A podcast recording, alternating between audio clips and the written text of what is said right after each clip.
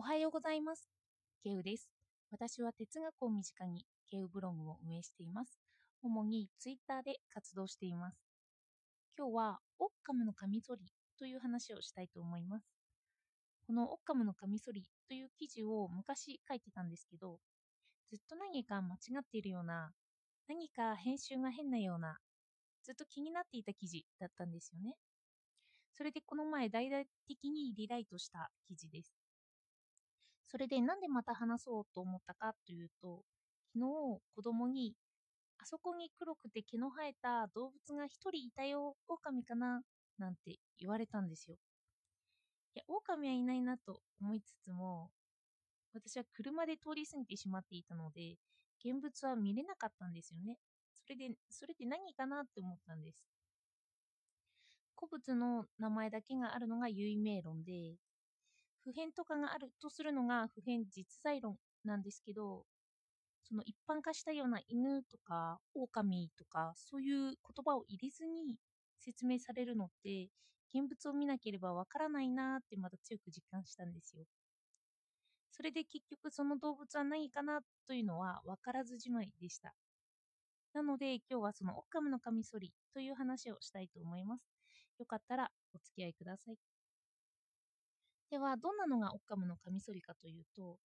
一般的にはなくていいような説明は付け加えないというのがオッカムのカミソリです。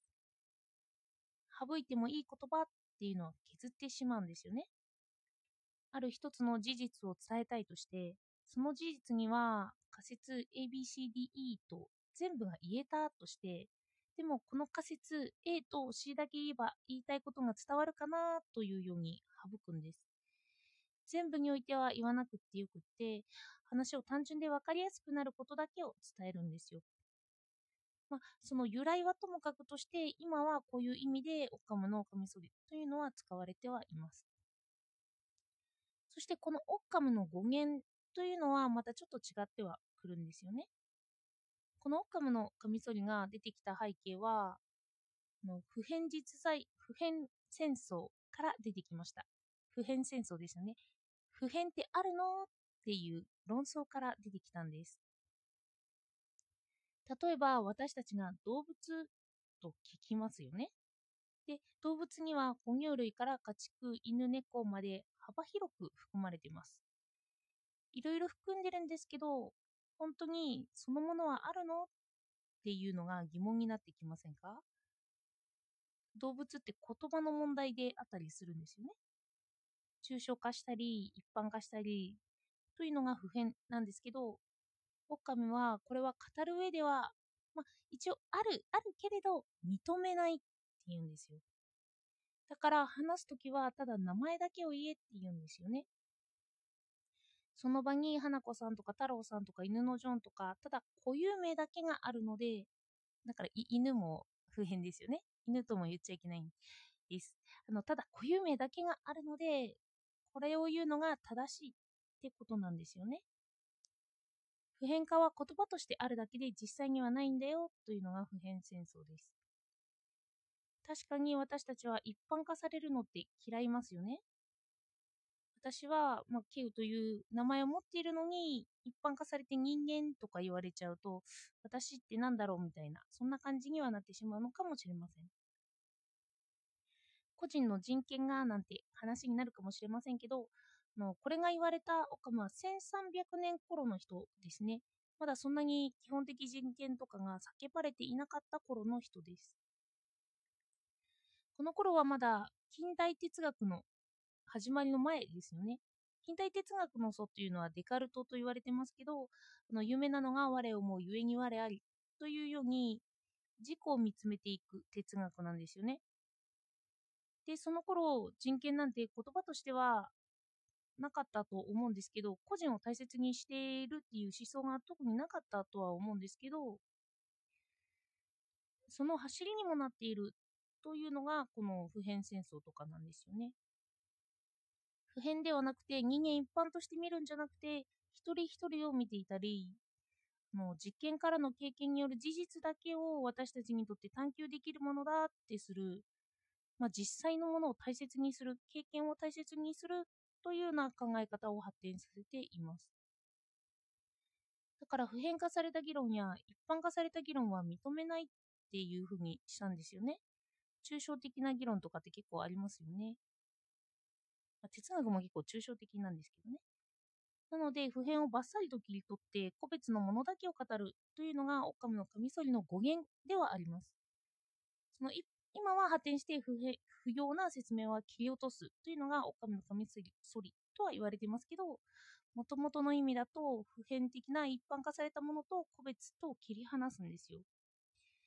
だから、その何を言っているのか、何を指しているのかわからないっていう、言葉ではわからないっていうような難点はあります。例えば、あ、あそこに何かいると私が言われたとしますよね。で、見れなかったとします。その場合には一般化した用語で説明してもらった方が分かりやすいですよね。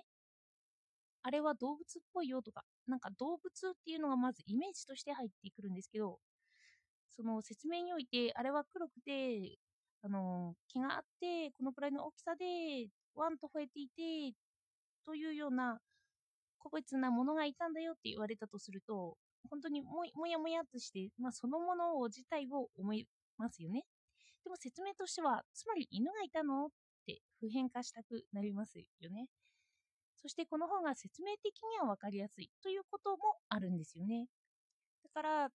ただ単にオッカムのカミソリが分かりやすいかって言われると、まあ、分かんなくなってしまうんですけど、まあ、単純化されているとか、そのもの自体をつかみやすいという意味では分かりやすいんですよね。それで一方で、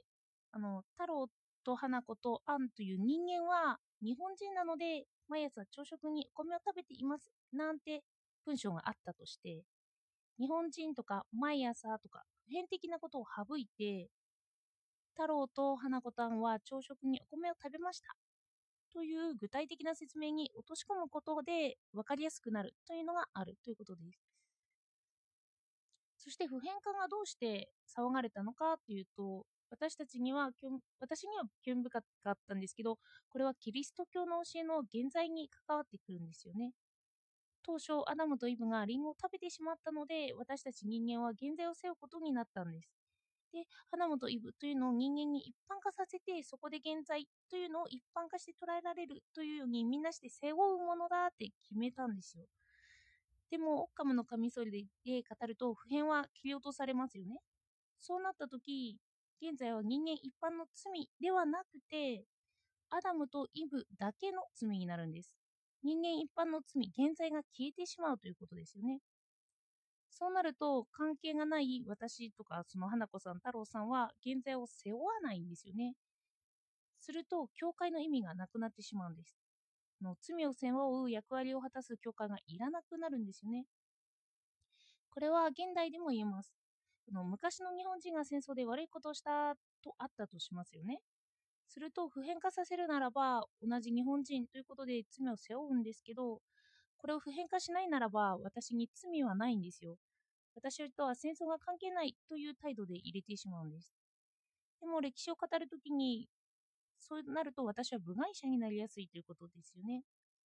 責任を逃れるためにはいいんですけど、ただ、その日本人がしてくれたおかげでこんなに経済が発展してとか、仲間として一緒に責任を負うというような見方もできますよね。どっちもどっちなんですけど、この有名論と普遍実在論はしばしば対立するんですよ。